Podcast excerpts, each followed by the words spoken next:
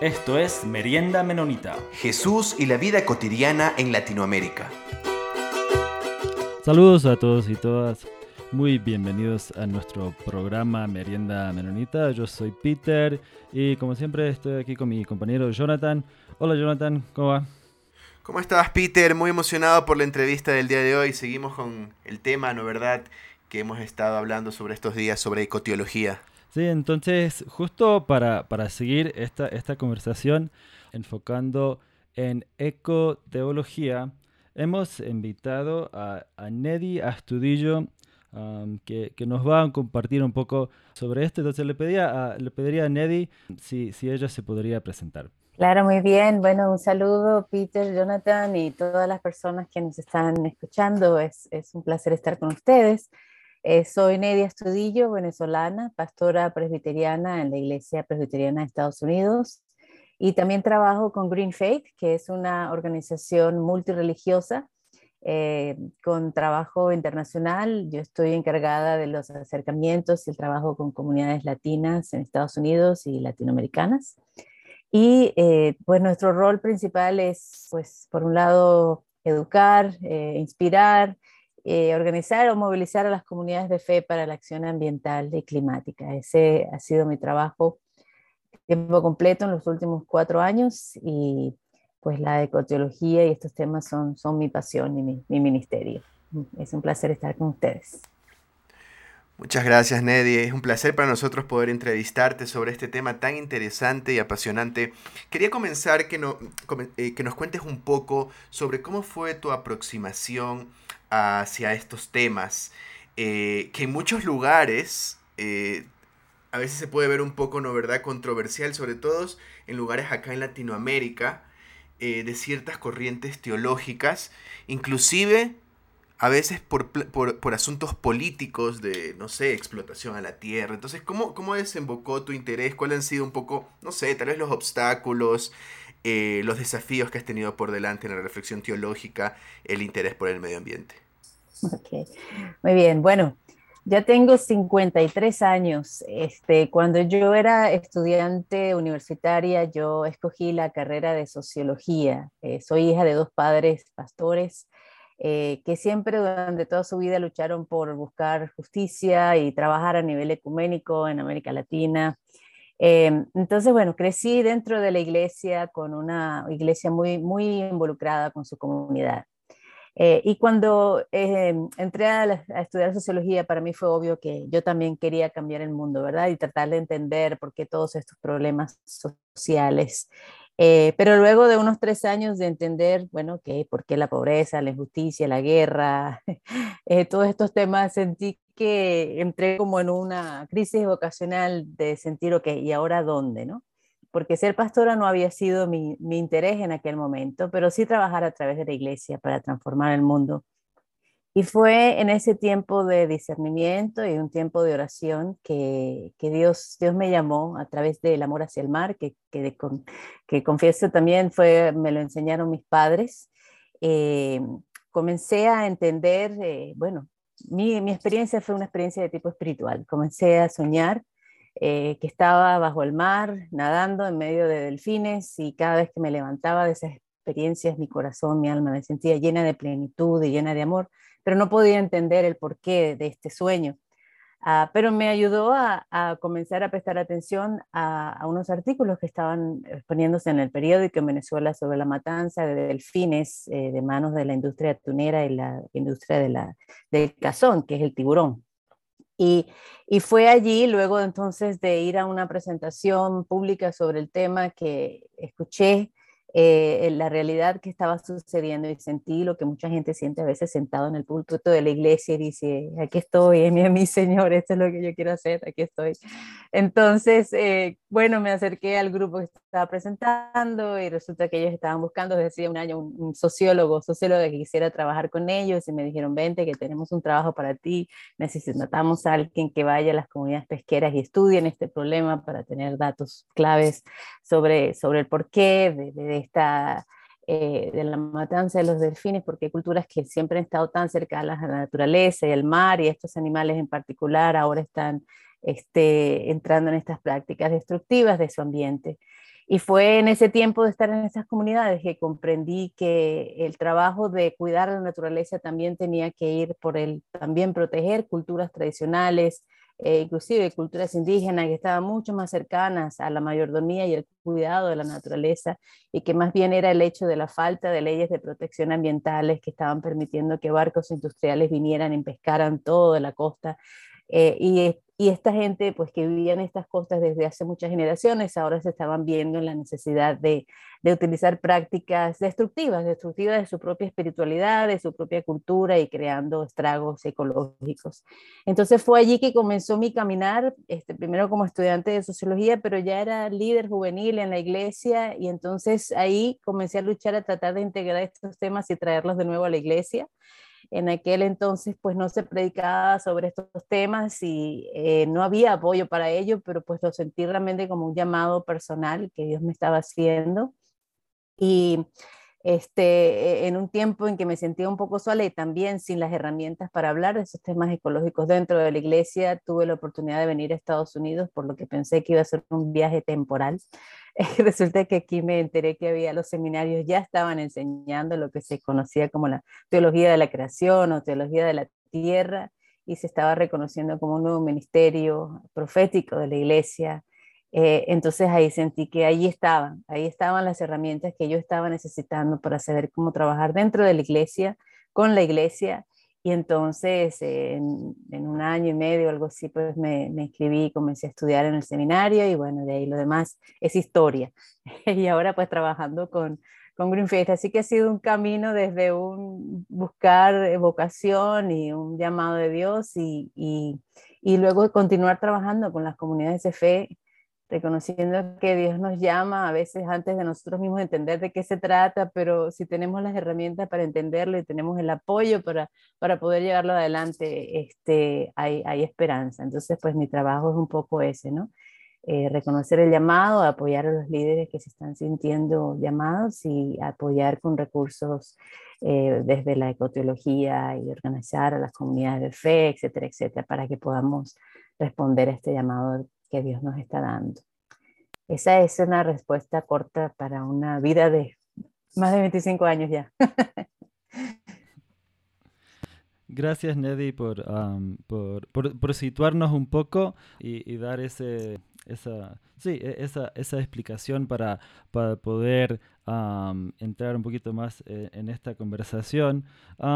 de Estuvimos en, en algunas entrevistas anteriores, estuvimos hablando con, con, Douglas Kaufman y, y, algo que, que él no, nos, este, para mí fue, fue primera vez un poco escuchar de, este, de, de, este tema desde una perspectiva bíblica entonces quería ver si, si, nos podía comentar un poco también en, en, en, en, su, en su blog, en algunos lugares donde, donde tiene unos videos, hace referencia a algunos textos bíblicos como, como es Juan 3.16, donde habla de que Dios mandó su Hijo al, al mundo, pero mencionas que, que esa traducción se puede ampliarse poquito más que solo el, mundo y también hacernos acuerdo que, que, el mundo no es solo el mundo del ser humano, sino se puede ampliar hasta, hasta el cosmos. Y también eh, un texto, que esto es lo que también mencionó Douglas Kaufman, de, de la gran comisión, de que Jesús mandó a sus, a sus discípulos este, a, a, a, toda la creación, ¿no? o a las criaturas, inclusive hay, hay una traducción sobre eso. Entonces quería ver si, si nos podía hablar un poco de, de esta, mm, de, bueno, de, del cuidado de la creación, de ecoteología, pero desde esta perspectiva bíblica y estas traducciones que, que, quizás por, por conveniencia o, o, ignorancia muchas veces no, desde nuestras comunidades de fe no lo, no lo tomamos, no tomamos la, la creación de Dios en cuenta. Sí, claro que sí, gracias, Peter. Bueno, en este, en este tratar de entender este llamado, ¿no? Una de las cosas que, que he aprendido es que la realidad de la... Pero pues hace 500 años, eh, pues lo dejamos a un lado porque con el nuevo auge de la ciencia y cuando nos dimos cuenta también de que pues la iglesia también erróneamente había estado enseñando que éramos el centro del universo, ¿verdad? Que todo rotaba alrededor de la Tierra y nos habíamos equivocado. Eh, pero la, la, iglesia en aquel entonces no, no, supo qué hacer con esos nuevos descubrimientos y, y, dejó a un lado a la naturaleza, ¿verdad? Como si ella fuera el problema.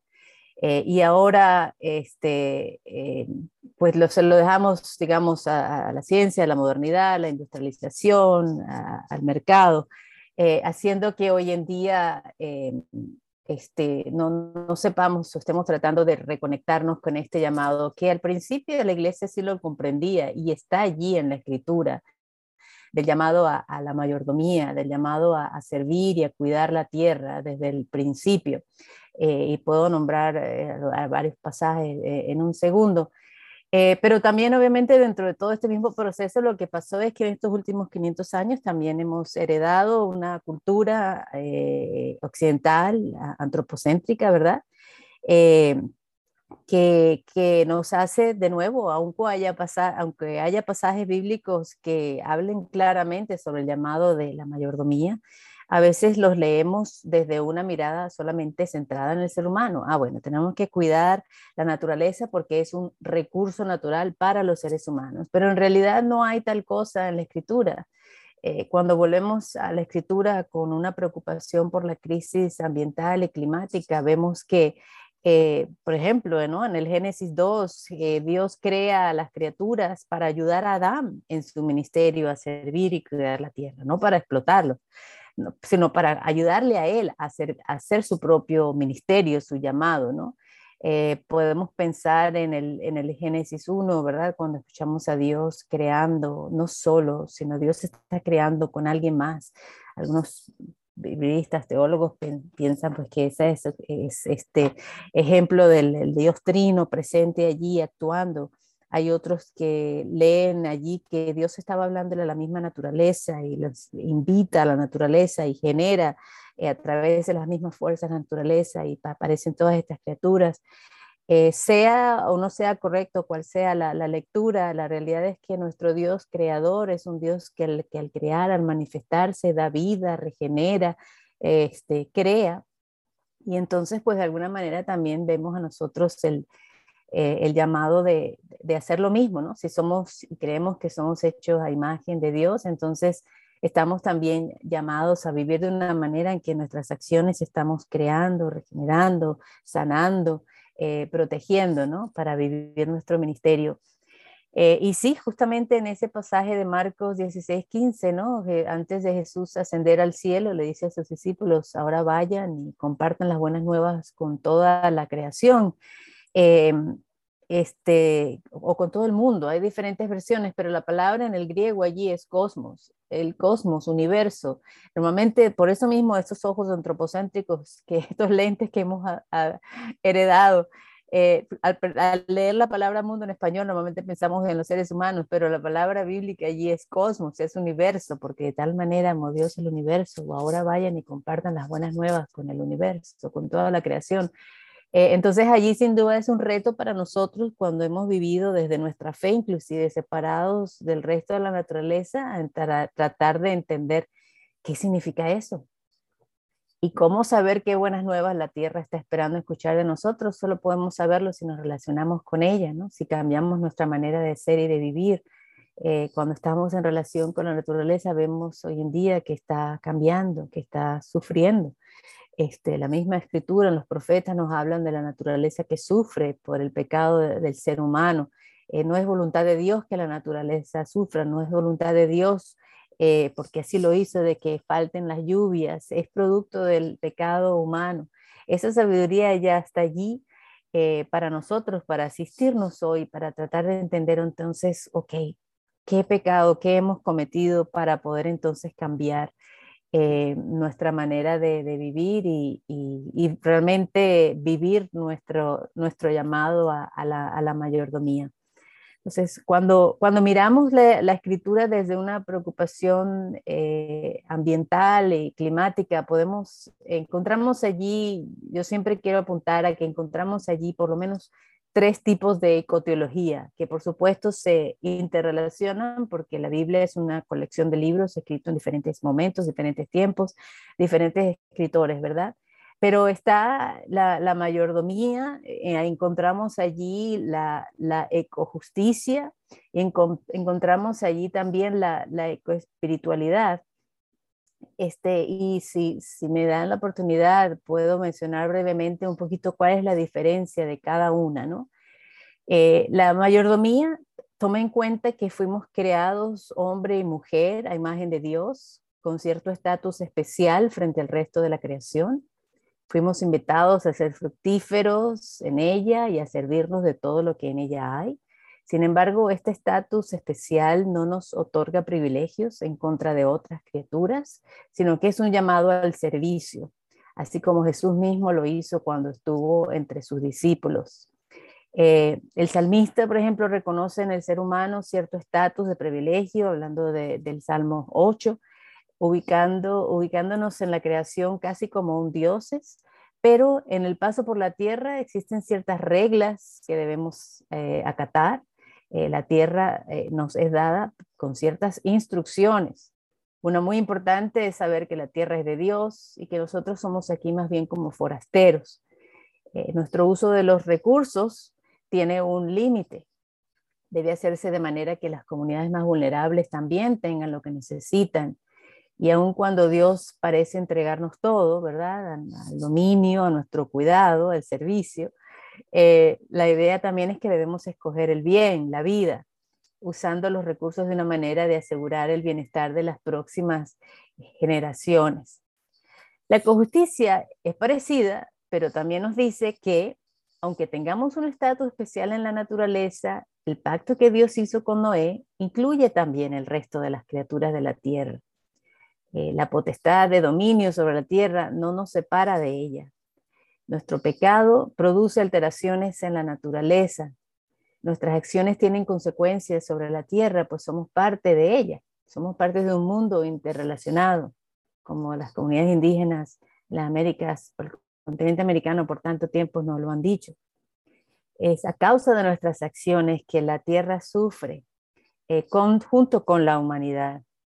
Eh, los animales del campo, eh, incluso los suelos eh, sufren, si leemos, lo leemos en, Joel. Entonces escuchamos también en la escritura, en los profetas, que este sufrimiento lo compartimos con todas las criaturas vivientes y por eso también la promesa de liberarnos de la esclavitud del pecado la compartimos con toda la creación. Y aquí podemos escuchar ecos de Romanos 8. Eh, ella espera con nosotros que nos manifestemos como hijas e hijos de Dios, haciendo nuestra parte, comunicando estas buenas nuevas de Cristo, que son para toda la creación, no solamente para nosotros, eh, porque la redención y el amor que recibimos en Cristo no es exclusiva para nosotros, sino también la incluye a ella. Por eso la, promesa bíblica del nuevo cielo y la nueva tierra pone, cuando lo leemos en el Apocalipsis, pone de manifiesto que nuestra salvación va de mano a mano con la tierra y allí también leemos este, eh, la justicia de Dios en la Nueva Jerusalén, incluyendo el exterminio y la destrucción de todos aquellos que explotaron y destruyeron la tierra, porque ella misma también espera justicia y liberación. Y la espiritualidad es otra ecoteología eh, y espero que en la medida que estoy mencionando estas también piensen, oh, ok, yo me siento más tal vez identificado con esta o tal vez con aquella. Algunas iglesias son más abiertas a, a, un tipo de estos de teología, eh, pero la, la ecoespiritualidad es otro tipo de ecoteología que también encontramos en, dentro de la escritura. Ella eh, reconoce que todos que los seres humanos tenemos un, rol especial, pero no somos los únicos. De alguna manera, cada criatura tiene un rol especial. Eh, ella, en cierta forma, pone nuestro eh, nuestro estatus de ser humano un poco más en horizontalidad con el resto de la, de la creación o las criaturas, eh, reconociendo que cada criatura tiene una capacidad regenerativa con la cual Dios creó la tierra. Cada uno tenemos nuestro rol, una función una manera de mantener viva la tierra. Eh, para la ecoespiritualidad no es únicamente el ser humano quien sirve a la tierra, sino que éste a su vez también es servido a través de ella, ¿verdad? Así como Adán, ¿verdad? Dios creó todas estas otras criaturas para ayudarlo, así también la tierra nos enseña, nos ministra, nos guía, es, es, manifestación de la presencia de Dios, así como Elías en el Antiguo Testamento, ¿verdad? Encuentra que los pájaros vienen a alimentarlo eh, todos los días cuando está escondiéndose en el desierto. Eh, o sea, hay, hay ejemplos en la escritura donde vemos que la misma naturaleza viene a, nuestro rescate.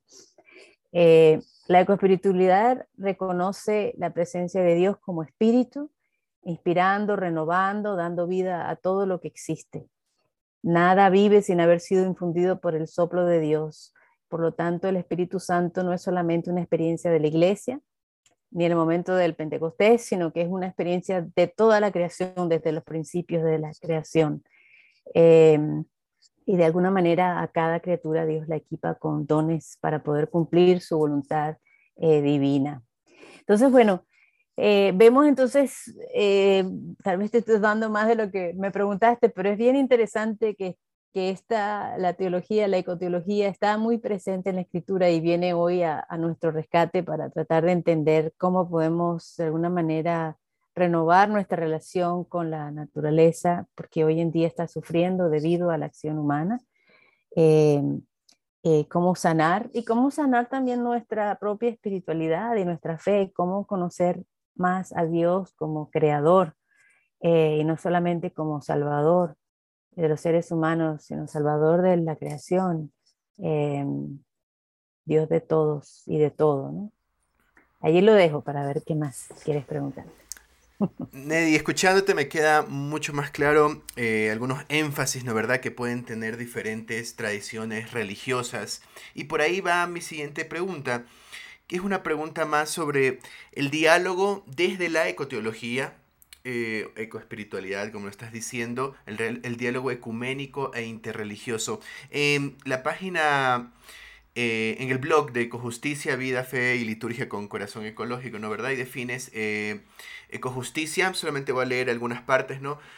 reconoce que en la realidad los seres humanos existimos en con la naturaleza, no existe real separación. Y ecoteología también dices, como personas de fe entendemos que si no existimos fuera de la naturaleza, Dios tampoco se revela solo en la historia humana, sino a través de su creación.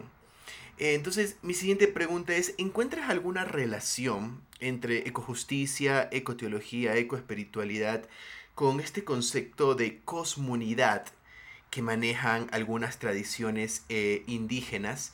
Y también en muchos ahora eh, se están haciendo, ¿no verdad?, una, una, crítica que ya la mencionaste anteriormente hacia el antropocentrismo, la idea de que todo gira alrededor del hombre.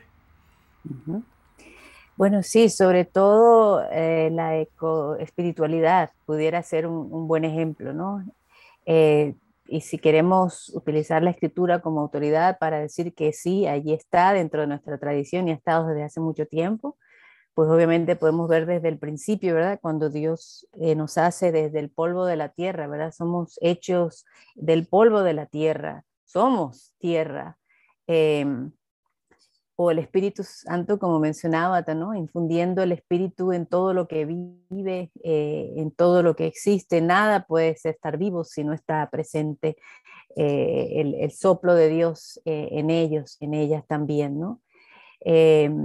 Em, podemos pensar también eh, otros pasajes, pues cuando eh, eh, Jesús, Dios nos manda a, aprender de los, de los animales, de las criaturas para encontrar sabiduría.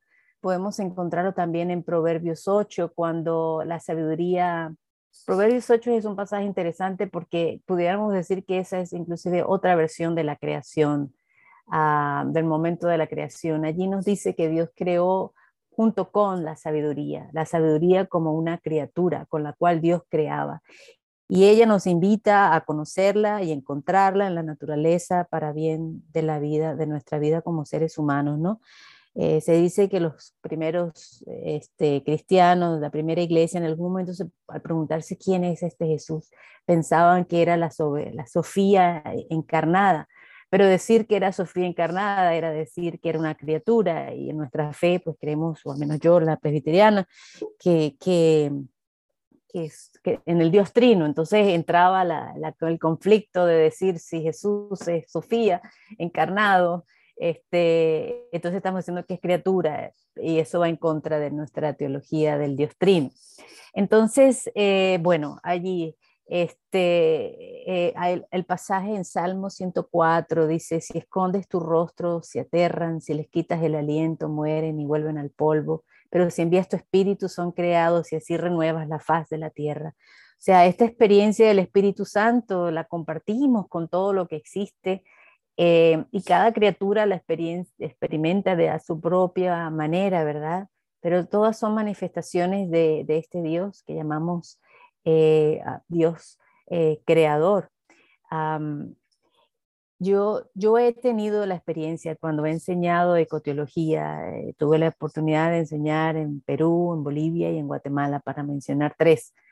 y, en cada lugar donde, donde existe, bueno, comunidades mayormente de origen indígena, estos estudiantes seminaristas me decían, cuando volvíamos a la escritura y mirábamos todos estos pasajes, decían, a mí me habían enseñado en la iglesia que yo para ser cristiano tenía que dejar de ser indígena. Y sentían el lamento de darse cuenta que habían dejado de aprender muchas cosas de sus abuelos y sus abuelas, que mucho de lo que le decían y de cómo sentían que Dios se hacía presente en la misma naturaleza también y mostraba su amor y su presencia, eh, este, habían tenido que, que dejar esas historias a un lado este, y solamente concentrarse en la escritura, en el estudio de la escritura como palabra de Dios. Pero si vemos la Génesis, ¿verdad? La Génesis 1, eh, al Dios hablar, al Dios eh, compartir su voluntad, hablar su voluntad, nace la creación, o al leerlo en el proverbio. O sea que todo esto está unido, la creación misma es expresión de la palabra de Dios. Y si nos conectamos con ella, podemos ahí encontrar eh, sabiduría para vivir eh, y soluciones a la crisis ambiental y climática que tiene, tenemos hoy en el mundo. Si aprendemos a trabajar con la tierra, no en contra de ella, ¿verdad? Si aprendemos a vivir con ella en vez de explotarla para poder vivir, que en realidad eso no nos va a servir porque en poco tiempo eso ya va a ir en contra nuestra y ya está yendo en contra nuestra y ha ido en contra de muchos, ¿no? Entonces, eh, sí, así como eso, hay, hay, muchos, hay varios otros pasajes que pudiera mencionar, pero creo que especialmente la ecoespiritualidad pudiera ser eh, una manera de tener diálogo con esta otra eh, teología eh, que mencionas. Neddy, y un poco desde tu propia experiencia, estuve leyendo que eres una de las fundadoras de una granja educativa mi siguiente pregunta es, ¿qué prácticas sencillas, como digo, desde tus propias experiencias, crees que podemos realizar eh, como comunidades un poco para concientizar con nuestras comunidades bases, con las personas alrededor de nosotros y poder escuchar la tierra? Gracias, gracias por la pregunta. Sí, bueno, eso fue todo parte de un proceso interesante también, que justo cuando estaba, bueno, estaba en medio de mis, del seminario, estudiando en el, en el, estudiando el seminario de McCormick en Chicago, me enfermé. Este, y en ese tratar de buscar este, una manera más natural de sanar, porque si no la otra opción iba a ser tomar unas medicinas, drogas y todo el resto de mi vida, según los médicos. Eh, decidimos conectarnos con una granja orgánica que eh, no estaba, bueno, decidimos no, no empezamos a buscar opciones y, eh, y, supe que la comida sana, ciertos alimentos libres de tóxicos pudieran ayudar a mi propio cuerpo a detoxificar mi, mi cuerpo, que tal vez era posible causa de mi enfermedad. Entonces, pero necesitábamos productos sin químicos y los, supermercados en aquel entonces todavía no tenían muchas opciones y fue allí que conocimos sobre esta propia granja que estaba a dos, está todavía, gracias a Dios, a dos horas de, de, Chicago, Angelic Organics se llama. Eh, y entonces nos conectamos con ella eh, para poder recibir los productos mientras vivíamos en la ciudad. En ese mismo tiempo, ya casada con mi esposo, también estábamos buscando una manera de vivir más ecológicamente, de vivir nuestros valores aún viviendo dentro de la ciudad, lo encontramos bastante difícil, pero nos dimos un año completo para tratar de vivir, bueno, un mes comiendo menos carne o sin carne, otro mes tratando de no usar la electricidad aparte de lo necesario, ¿verdad? Otro mes no utilizar el carro, sino bien aprender a utilizar el transporte público o caminar a ciertos lugares donde teníamos que ir. Este otro mes no usar la televisión, sino comenzar a leer o hacer otras cosas. Este eh, otro mes no comprar nada que no creciera cerca de nosotros. Esto todavía no habíamos comenzado la relación con la granja. Eh, entonces, bueno, ¿qué crece durante esta temporada? Eh, ¿Cómo aprendemos a crecer, a cosechar? vivimos en un apartamento, pero entonces encontrarnos, comunicarnos con una comunidad, una un, un jardín comunitario cercano, hacernos miembros del jardín comunitario. Y después, bueno, encontramos también la granja. Entonces, lo digo como un ejemplo, ¿verdad? Porque a veces eh, no sabemos por dónde comenzar, pero nosotros como familia nos dimos un año completo para tratar de comenzar cada año a, hacer algo, a cada mes, perdón, a hacer algo diferente, practicar, eh, incomodarnos por lo menos de una sola cosa, no llevar bolsas de plástico, llevar nuestras bolsas de tela al mercado, así cosas así, ¿no? Entonces, eh, y fue en ese proceso pues que aprendimos, ¿no? Eh, y bueno, nos reconectó con la granja y, al final, bueno, sí, terminamos mudándonos a la granja después de yo terminar el seminario, sentimos que allí era un buen lugar para, para crear un centro de aprendizaje donde otras personas que estaban un poco en este mismo caminar pudieran tener un espacio de, donde aprender, donde conectarse con la tierra, salir de la ciudad, conectarse con los campesinos, quienes están produciendo tus alimentos, que vienen cerca de donde vives, porque ese es otro problema. Aquí en Estados Unidos, eh, más de los, los alimentos que consumimos vienen de más de 1.300 millas de distancia, todo viene de muy lejos.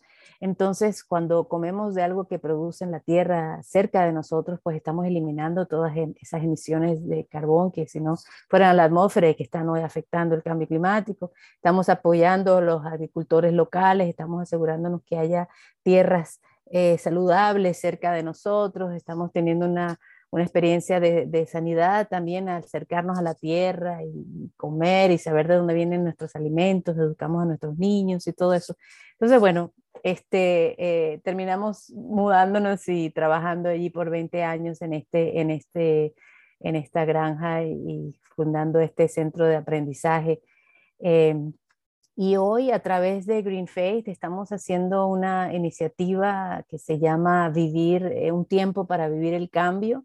Eh, justamente comenzando el año buscando ah, modos de vivir, sobre todo en lo concerniente a, a nuestros alimentos, eh, el uso de la energía y el transporte, que son los que más impacto tienen sobre el clima. Eh, les invito a que puedan ir a la página, se llama livingthechange.net. Eh, discúlpeme que está en inglés, pero al meterse pueden encontrar la página, la, la versión en español, viviendoelcambio.net, livingthechange.net. Eh, y allí entonces tienen, eh, al entrar e, inscribirse en esta, en esta iniciativa, en esta campaña, pues vemos toda una serie de muchas opciones sobre cómo, eh, bueno, qué opciones tengo para el transporte para aquellas personas que tengan esa posibilidad, por supuesto, cómo al reducir la carne o ciertas cosas en mis alimentos puedo, puedo ayudar a, a solucionar el problema del cambio climático y la, la energía, ¿no? Entonces, eh, Ahí hay mucho, mucho material em, eh, para, para, aprovechar y, ver qué, qué, en cada uno de nuestros contextos podemos, podemos utilizar. Eh, pues porque eh, estamos, en un, estamos en código, código rojo, estamos en un tiempo álgido. científicos nos dicen que nuestra generación son las que van a decidir el futuro del planeta tenemos menos de 10 años para parar y revertir el cambio climático y si no, pues los seres humanos vamos a vivir en un planeta que nunca hemos vivido eh, y no sabemos cómo repararlo, pero aún estamos a tiempo. Entonces, este es un tiempo muy importante en buscar a ver cómo desde lo personal hasta lo sistémico, ¿verdad? Podemos con nuestra eh, incidencia y con nuestras acciones este, sanar la tierra para que las próximas generaciones tengan la posibilidad de disfrutarla eh, como algunos de nosotros lo hemos disfrutado hasta hoy en día. Gracias, Neddy, por, por, esos eh, ejemplos y también esos ejercicios bastante prácticos.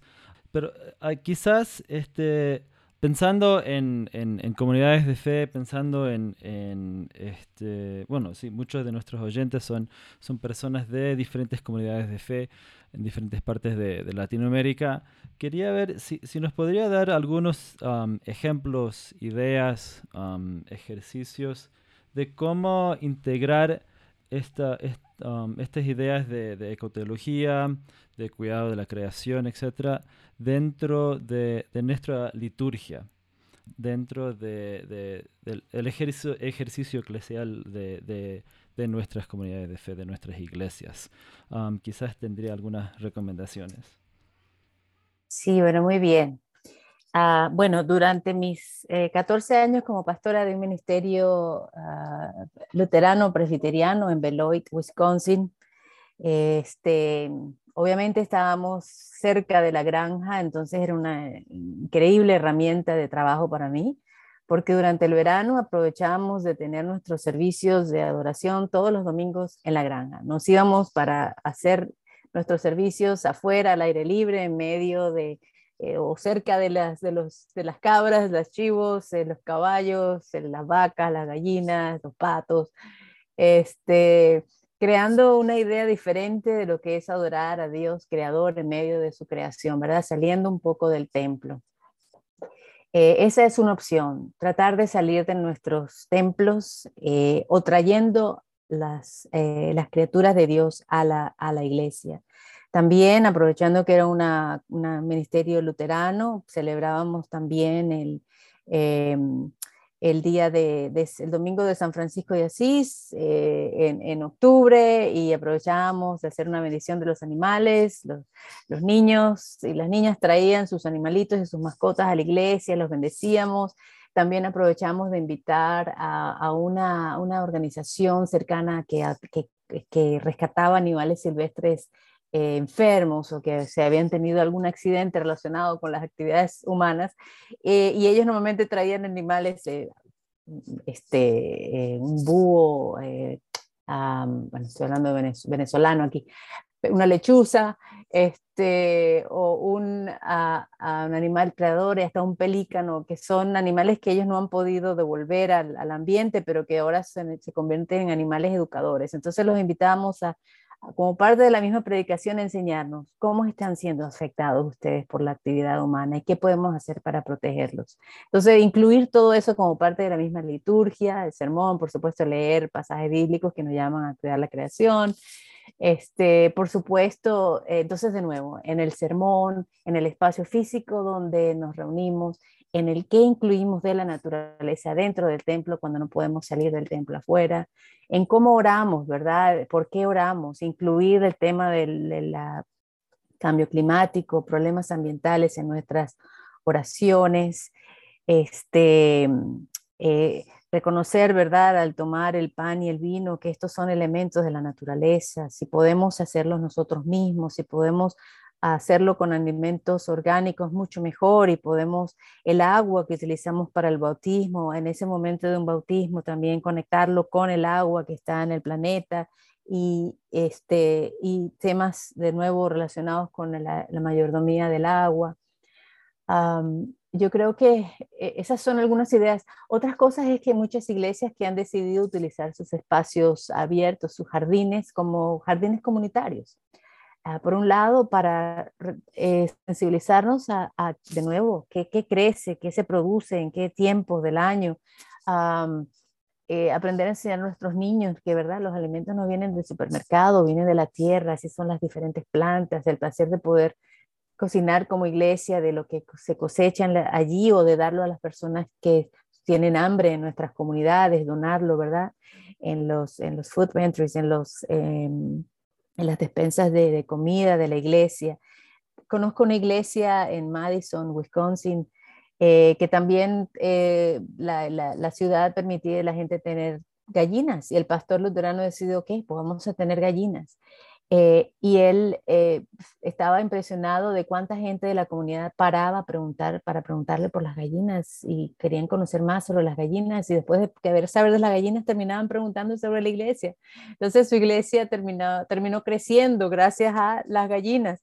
o sea, hay diferentes maneras, ¿no? Creativas de ir viendo, sensibilizándonos, este, ¿verdad? invitando a la creación a hacer ministerio con nosotros, ¿no? Y todo dependiendo de donde vivimos, haciendo un, campamento. Los campamentos para muchos de nosotros han sido esos momentos también de sensibilización y de conocer a Dios afuera, de orar a Dios afuera, ¿verdad? Bajo un árbol o mirando el paisaje. Este, sabemos que allí hay, también eh, posibilidades. Em, eh, y sí, eh, predicando desde esta con, predicando con la creación, dejándola que nos enseñe como la misma escritura nos dice, eh, y viendo cómo más y más podemos incorporarla. Por ahí tenía otra idea, pero se me acaba de escapar. Eh, pero sí, así hay muchos, eh, y bueno, como iglesia mismo también podemos hacer una auditoría de ver cómo del uso de la electricidad, ¿verdad? Cambiar los bombillos en la iglesia, poner paneles solares también, si es posible es otra, es otra manera, reciclar es otra manera eh, también asegurarnos que nuestra iglesia recicle, eh, ¿verdad? Para aquellas iglesias que puedan estarse reuniendo en persona hoy en día. Eh, pero si no, tener servicios afuera hoy en día es muy conveniente por el, problema del COVID también, así que aprovechar este momento para, para hacerlo también. y bueno, pudiera pensar en muchas más, pero esas son las que me vienen a la mente ahorita. Gracias, Neddy. Queridos y queridas oyentes, este fue Merienda Menonita con Neddy Estudillo. Neddy, te queremos eh, agradecer por tu tiempo, por todo tu trabajo, por tu reflexión. Recordarles a nuestros oyentes livingthechange.net Ahí hay una sección también de español. Ahorita, mientras Neddy estaba hablando, yo estaba viéndolo un poco. Está muy, muy interesante. Lo vamos a poner también en nuestra página de Instagram. Este, para los oyentes que quieran ver, este, pueden ir a nuestra página de Instagram y ahí podrán eh, tener más información acerca de esto. Neddy, muchas gracias eh, por esta entrevista. Claro que sí, una bendición haber estado con ustedes. Muchas gracias. Queremos también agradecer a la Red Menonita de Misión y a Anabaptist World por hacer posible este, este podcast. Peter. Sí, muchísimas gracias a Neddy por, um, por, por, su labor y todos esos años este, y de, de, de, trabajo. Quisiera, me, me, puse a imaginar a, tener un culto con, con, con patos y gallinas y, me pareció excelente. Entonces, sí, muchísimas gracias por, por, por esta conversación y por, por compartir uh, este espacio. Un gran placer, gracias. Comentarios vertidos en este programa no representan necesariamente la opinión de Merienda Menonita, la Red Menonita de Misión o Anabaptist World. Esto fue Merienda Menonita. Siempre estamos atentos a sus opiniones y preguntas y nos pueden escribir al info arroba meriendamenonita.com.